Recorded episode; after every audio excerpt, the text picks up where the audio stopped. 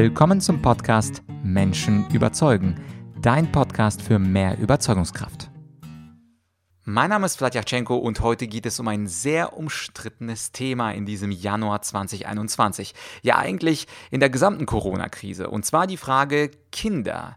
Sind sie gefährlich? Sind sie gefährdet? Soll man die Schulen zumachen? Soll man sie auflassen? Soll man nur bestimmte Klassen zulassen?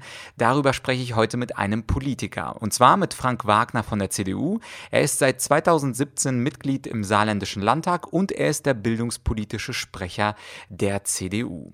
Wir sprechen unter anderem genau um die Frage, sind Kinder eigentlich gefährlich als Infektionsträger? Wir sprechen um Lösungen wie Wechselunterricht und um typische Vergleiche mit Corona wie mit einer Grippe. Wir sprechen auch darüber, was im saarländischen Landtag die AfD so zum Thema Corona und Kinder sagt.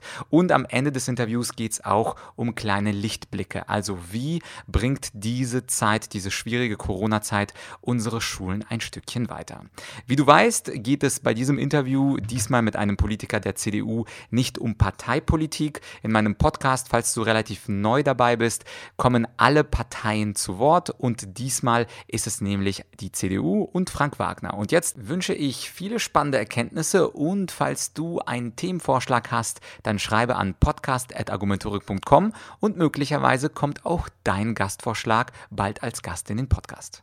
Es geht heute um das Thema Corona und Kinder. Soll man die Schulen aufmachen? Soll man die Schulen zumachen? Wir Bürger sind komplett verwirrt. Mal sagt die Politik das eine, mal sagt sie das andere. Und heute spreche ich mit einem Experten zum Thema Bildung und zwar mit Frank Wagner von der CDU. Er ist unter anderem Vorsitzender des Bildungsausschusses. Und Frank, ich hoffe, du kannst dieses Geheimnis lüften, warum die Bundespolitik und die Landespolitik in unterschiedliche Richtungen zerrt. Herzlich willkommen bei Menschen überzeugen. Ja, vielen Dank für die Einladung, hat mich wirklich sehr gefreut und ich freue mich äh, auf den heutigen Austausch mit dir.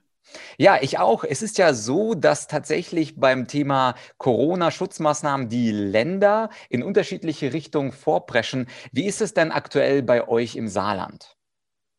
Ja, im Saarland äh, lehnen wir uns aktuell schon an, an, den Maßnahmen der KMK, der Kultusministerkonferenz. Äh, es gibt dort einen sehr umfangreichen Stufenplan. Wir hatten heute, es passt eigentlich, heute am 14. Januar hatten wir einen, äh, einen Ausschuss, der fast vier Stunden gedauert hatte. Und äh, die Ministerin, unsere Bildungsministerin äh, Christine Streichert-Livaux war selbst heute vor Ort hier im Ausschuss, hat hier Rede und Antwort gestanden, hat einen sehr umfangreichen Bericht abgegeben, hat auch einen Einblick gegeben, wie umfangreich äh, die aktuelle Diskussionslage ist und aber auch wie viel Unwissen ist, wie geht es in den nächsten Wochen und Monaten weiter.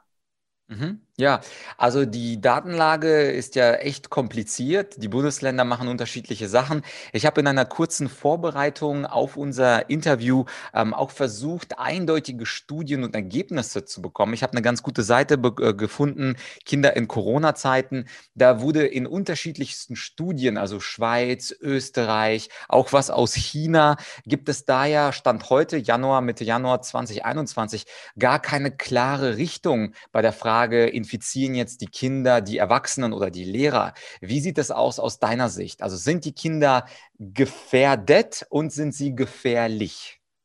Also das ist die Frage, die eigentlich in der gesamten Bildungspolitik und zwar deutschlandweit sehr intensiv diskutiert wird. Ist die Schule, sind Kitas möglicherweise auch Infektionsträger beziehungsweise auch an der einen oder anderen Stelle Hotspots oder gehören sie nur zum normalen Infektionsträger? Geschehen. Ich glaube, die Schulen und auch vor allem die Kitas gehören zum normalen Infektionsgeschehen. Ich glaube nicht, dass dort die Gefahr größer ist wie an anderen Stellen, aber man darf es auch nicht unterschätzen. Und eigentlich jede Woche, man weiß gar nicht mehr, welche Studie man entsprechend noch lesen soll, beziehungsweise welcher Studie man auch glauben soll.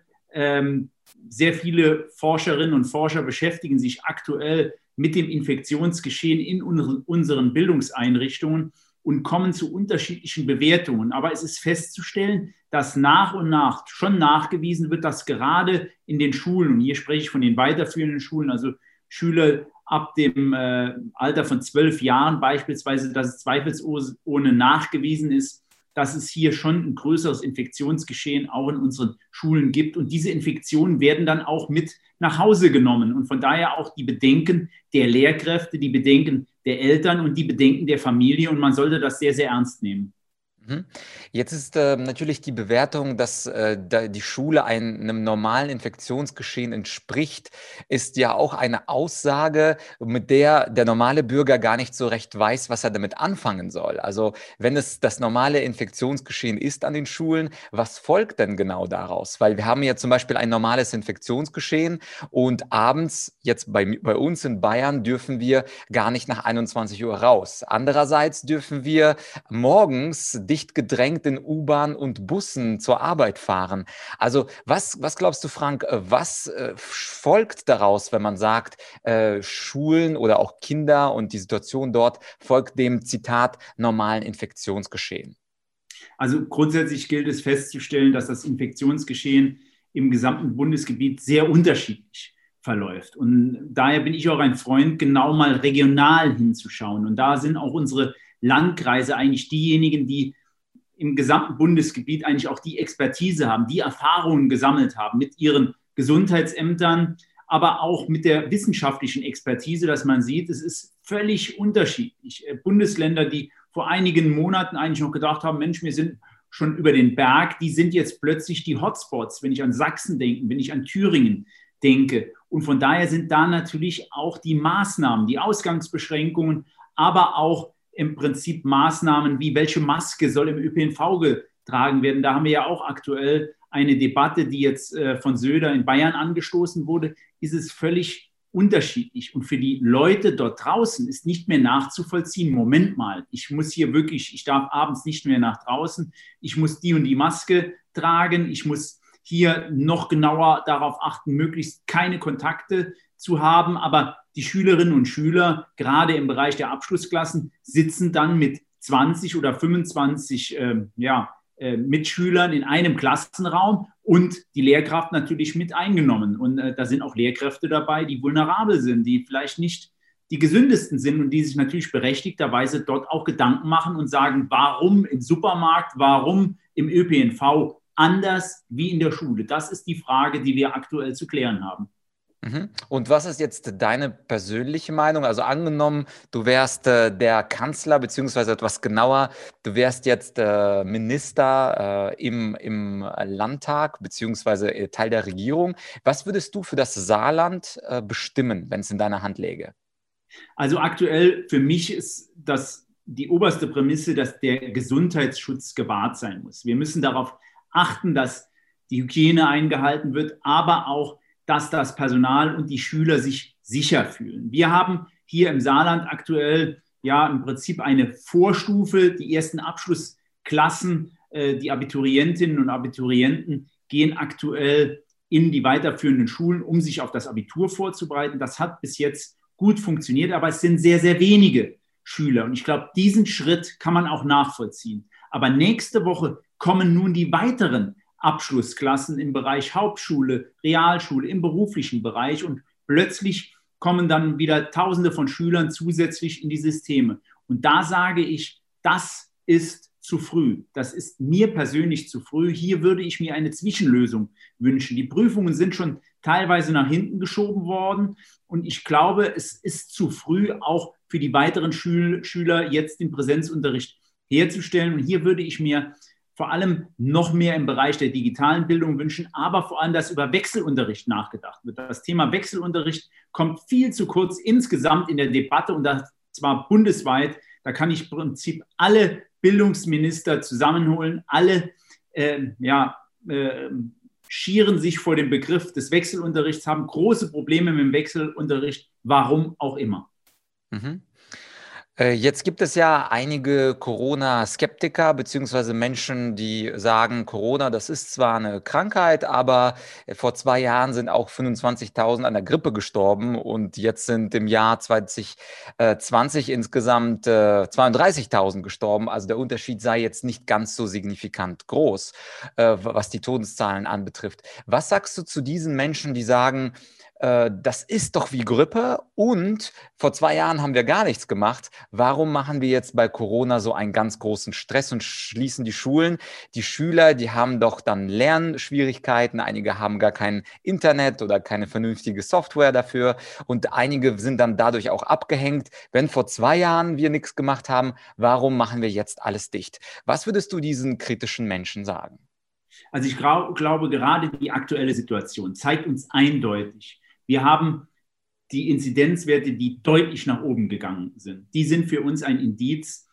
Die Nachverfolgung kann nicht mehr gewährleistet werden. Und grundsätzlich ist diejenigen, die hier immer das Beispiel Grippe voranführen, die haben noch kein Krankenhaus in der aktuellen Situation von innen gesehen, sich vielleicht auch nicht mal wirklich beschäftigt, wie sieht das mit dem Krankenhaus vor meiner Haustüre aus? Wie viele Patienten, und zwar in unterschiedlichen Altersstufen, sind dort auf den Intensivstationen. Und ich kann nur sagen, ich war letzte Woche in einem äh, Ausschuss hier im Gesundheitsausschuss, wo von Seiten der Krankenhäuser berichtet wurde, wie die Situation auch bei mir im eigenen Landkreis vor der Haustüre ist, wie voll dort die Intensivstationen sind, welche schwierige Krankheitsverläufe da sind und auch sehr eindrücklich dargestellt wurde. Das ist nicht vergleichbar mit äh, dem Verlauf einer Grippe, sondern es ist viel, viel gefährlicher. Und deshalb sollte neben dem Indikator Inzidenz vor allem der Indikator sein, wie sieht es in unseren Krankenhäusern aus?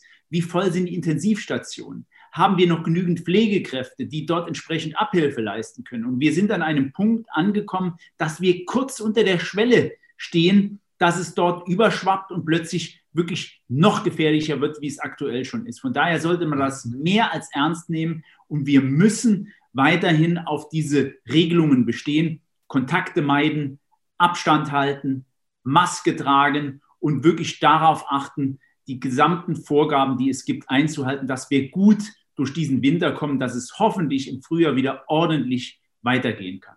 Mhm.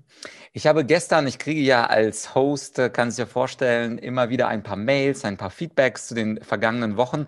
Und jemand hatte mir den Tabakatlas 2020 äh, zugespielt, wo ähm, nachzulesen ist, dass insgesamt circa 85.000 Menschen an den Folgen des Rauchens gestorben sind. Und dann hat dieser Mensch gesagt, warum gibt es denn diese krassen Corona-Beschränkungen? Aber beim Thema Rauchen sind wir still, obwohl fast dreimal so viele Menschen Menschen sterben. Kannst du diese Vergleiche verstehen, dass Menschen mit anderen Dingen wie Alkoholkonsum oder Rauchen äh, die Corona-Pandemie vergleichen und sagen, warum machen wir in diesem Bereich so vieles dicht, natürlich auch die Schulen? Oder was würdest du zu diesen Art von Menschen sagen? Also ich verstehe, dass sich hier sehr, sehr viele Menschen Sorgen machen und auch teilweise Dinge nicht nachvollziehen können. Weil letztes Jahr wurde gesagt, ähm, auch der Bundesgesundheitsminister hat zu einem Zeitpunkt gesagt, es war ein Fehler, die Geschäfte zuzumachen, die Schulen zuzumachen. Daraus haben wir gelernt. Trotzdem ist es jetzt mit Dezember, mit dem zweiten kompletten Lockdown anders gekommen. Und das war wohl überlegt und es hat kein, es äh, ist kein Vergleich zu machen im Bereich Rauchen, aber auch im Bereich von anderen Krankheiten, sondern man kann hier nicht Äpfel mit Birnen vergleichen, sondern lasst uns wirklich in die Nachbarländer schauen. Welch große Schwierigkeiten hier in anderen Ländern, auch in Europa sind. Wir müssen nur nach Großbritannien schauen, wenn wir jetzt sehen, durch diese Mutation, was dort aktuell los ist, wenn man sich schaut, dass dort Krankenwagen vor der Tür stehen, äh, weil die Intensivstationen voll sind, weil kein Personal mehr da ist und die Leute in Krankenwagen betreut werden müssen und auch die Triage wieder dort zum Greifen kommt, dass entschieden wird, wen kann man noch mit aufnehmen und wo hat es keinen Wert mehr. Und ich glaube, das gilt es zu vermeiden. Und da ist es hochinteressant, und das sieht man eigentlich auch in allen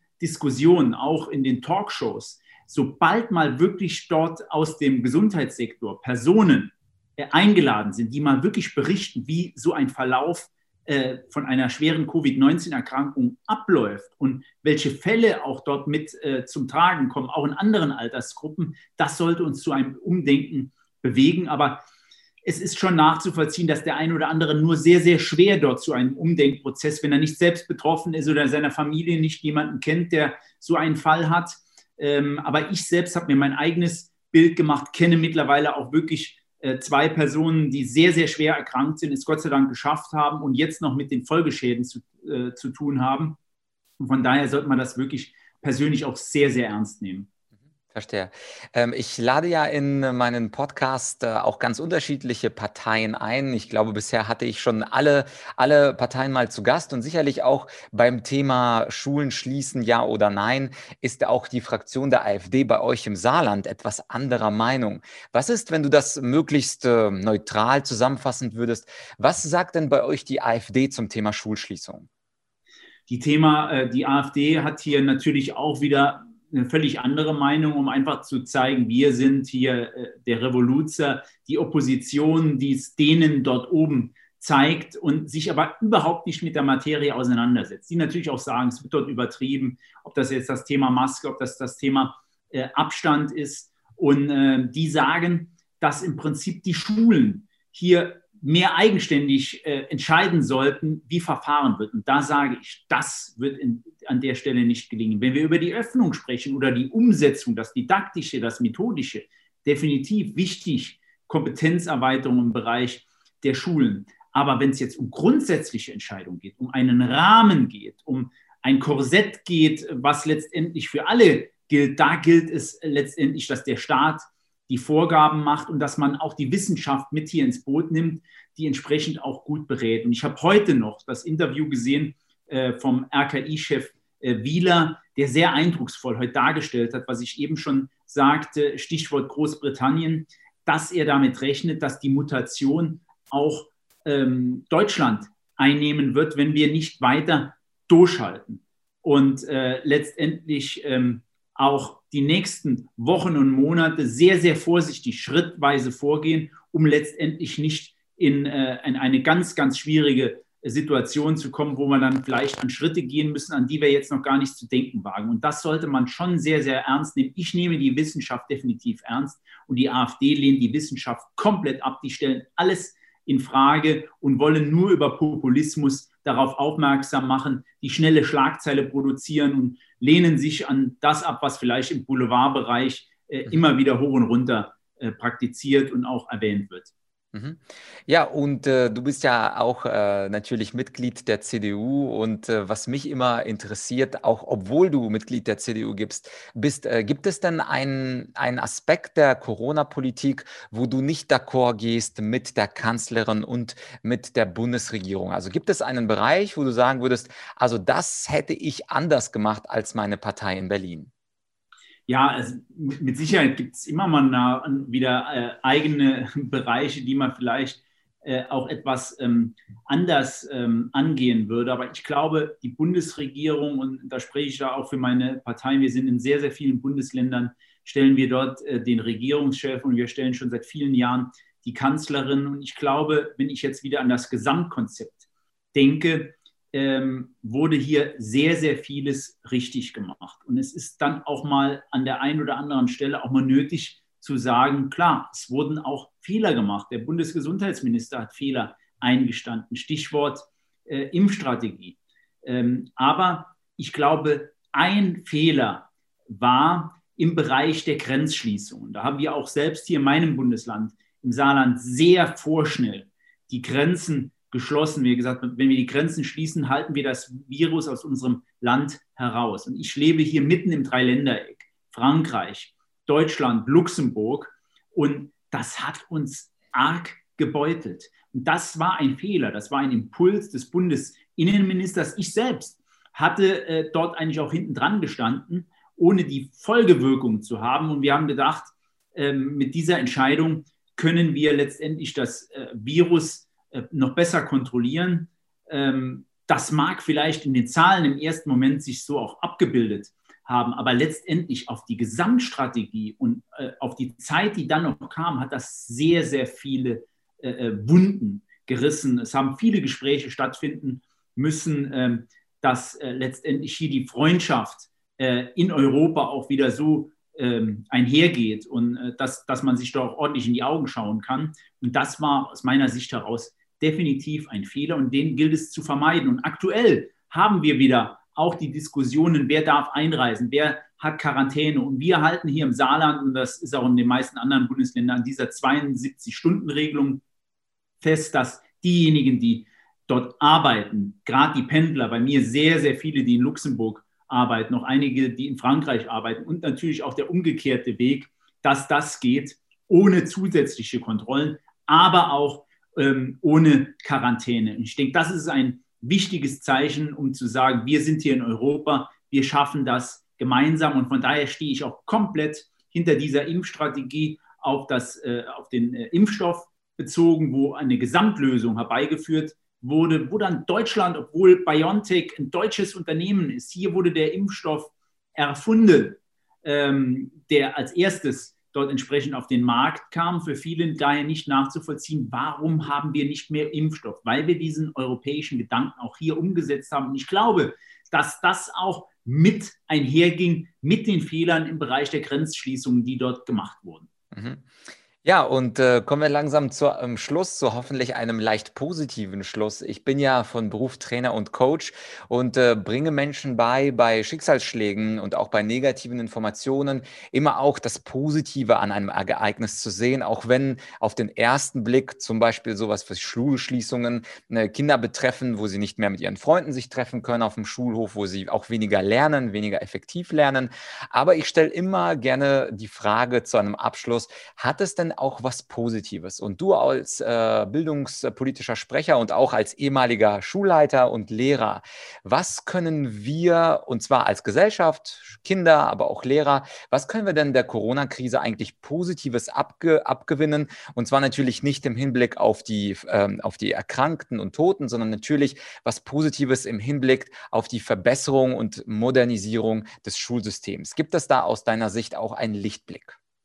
Also es gibt, äh, trotz der schwierigen äh, Situation, gibt es einige Lichtblicke. Und ich möchte drei vielleicht äh, zum Ende dann hier auch aus meiner Sicht vortragen. Äh, ein erster Punkt, der auch im Prinzip äh, für die Schulen relevant ist. Die Familien, Freunde haben sich von einer anderen Seite kennengelernt. Also wenn ich ans vergangene Frühjahr, aber auch an den Sommer, wo es dann auch schon wieder etwas lockerer zugehen konnte. Man ist sich anders begegnet. Man hat mehr miteinander geredet. Man hat mehr miteinander unternommen, intensiver unternommen. Familien, aber auch die Freunde haben sich anders kennengelernt. Ein zweiter Punkt ist natürlich für mich die digitale Bildung, die äh, im Prinzip fokussiert gezeigt hat, wie weit man dort noch von anderen Ländern, Dänemark, Lettland, entfernt ist man hat sich hier auf den Weg gemacht. Es wurden nicht nur Gelder bereitgestellt, sondern hat auch einen klaren Zeitplan vereinbart. Und wenn ich jetzt bei mir im Bundesland, aber auch mit den Kolleginnen und Kollegen aus anderen Bundesländern spreche, sehe ich, was hier passiert ist, dass wirklich Abläufe in einigen Monaten vollzogen wurden, die vorher in einigen Jahren vollzogen worden wären. Nichtsdestotrotz müssen wir hier dranbleiben und intensiv dieses Thema digitale Bildung leben über die Pandemie äh, hinaus. Und abschließend noch ein äh, dritter Punkt. Ich glaube, dass wir auch insgesamt Schule neu denken werden, erlebt haben, welchen wichtigen Wert unsere Schule haben. Bildung ist unser höchstes Gut, was wir haben. Wir sind es unseren Schülerinnen und Schülern, aber auch den Lehrkräften wert, Schule dort weiterzuentwickeln. Wir brauchen zusätzliche Ressourcen, also Fachkräfte in unseren Schulen, dass wir dort multiprofessionell arbeiten können. Und ich glaube, gerade im Bereich des Distanzunterrichts wurde auch gezeigt, welch tollen Job unsere Lehrkräfte tagtäglich leisten und wie schwierig dieser Job auch teilweise ist. Viele Kinder, die viele Auffälligkeiten haben, die natürlich jetzt im häuslichen Bereich äh, sehr intensiv zum Tragen kommen. Es ist für mich schockierend, denke ich auch, zu hören, wie groß der Zuwachs im Bereich der Förderschulen ist. Also wie viele Schüler plötzlich auf Förderschulen äh, ähm, wechseln müssen. Wie, ich bin wirklich ein Verfechter der Förderschulen. Wir brauchen die für viele Schüler, aber es ist auch unser Auftrag ist zu vermeiden, wo es irgendwie möglich ist, dass wir im Rahmen der Inklusion diesen Schülern gerecht werden können. Aber auch da ein Alarmsignal, wenn die einzelnen Mechanismen innerhalb der Schule nicht greifen können, und das war definitiv auch ein Zeichen, was jetzt in dieser Pandemie zum Tragen kam. Und da muss nachgesteuert werden, dass wir da in den Monaten und Jahren, die äh, wir noch vor uns haben, dort entsprechend nachsteuern können um letztendlich dann die Schule von morgen auch entsprechend umsetzen zu können. Ja, äh, vielen Dank. Und zum Schluss habe ich mir überlegt, stell dir vor, du bist 30 äh, Sekunden lang in der Tagesschau und du darfst dich jetzt in dieser Corona-Zeit Mitte Januar mal an die Schülerinnen und Schüler wenden. Und du hättest 30 Sekunden Zeit und dich würden viele, viele Schüler dann auch bei YouTube und anderen Plattformen sehen. Was würdest du ihnen in den 30 Sekunden sagen? Und dann beschließen wir.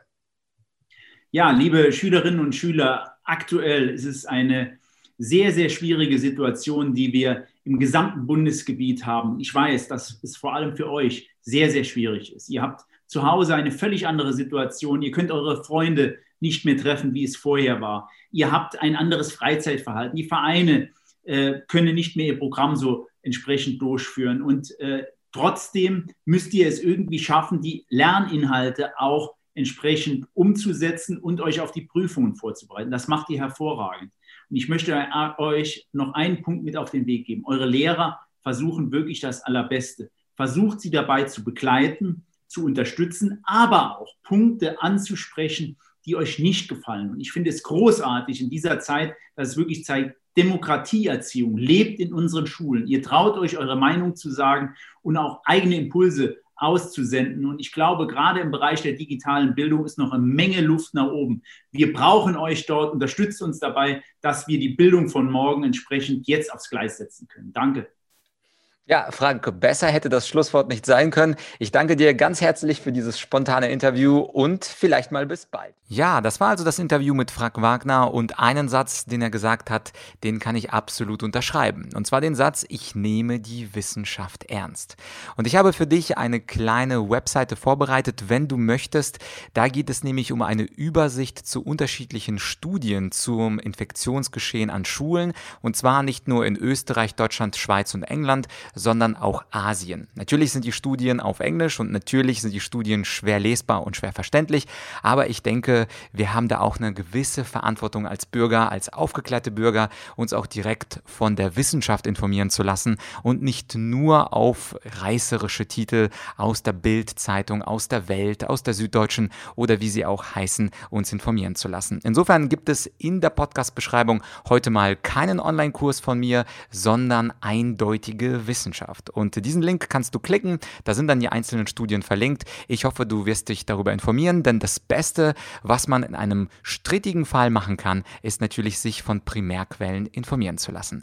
Zum Schluss noch wie immer meine Bitte, damit der Podcast mehr in die Sichtbarkeit kommt und damit auch andere Menschen erleuchtet werden von der Weisheit dieses Podcasts, würde ich dich bitten, diese Folge mit einem Freund, einer Freundin, einem Kollegen, einer Kollegin zu teilen und wenn du es noch nicht gemacht hast, diesen Podcast auf iTunes iTunes oder Spotify zu bewerten. Und ich revanchiere mich natürlich nächste Woche wieder mit zwei weiteren Podcast-Folgen. Diesmal werden es höchstwahrscheinlich Solo-Folgen sein. Also abonniere den Podcast und höchstwahrscheinlich bis Dienstag. Dein Vlad.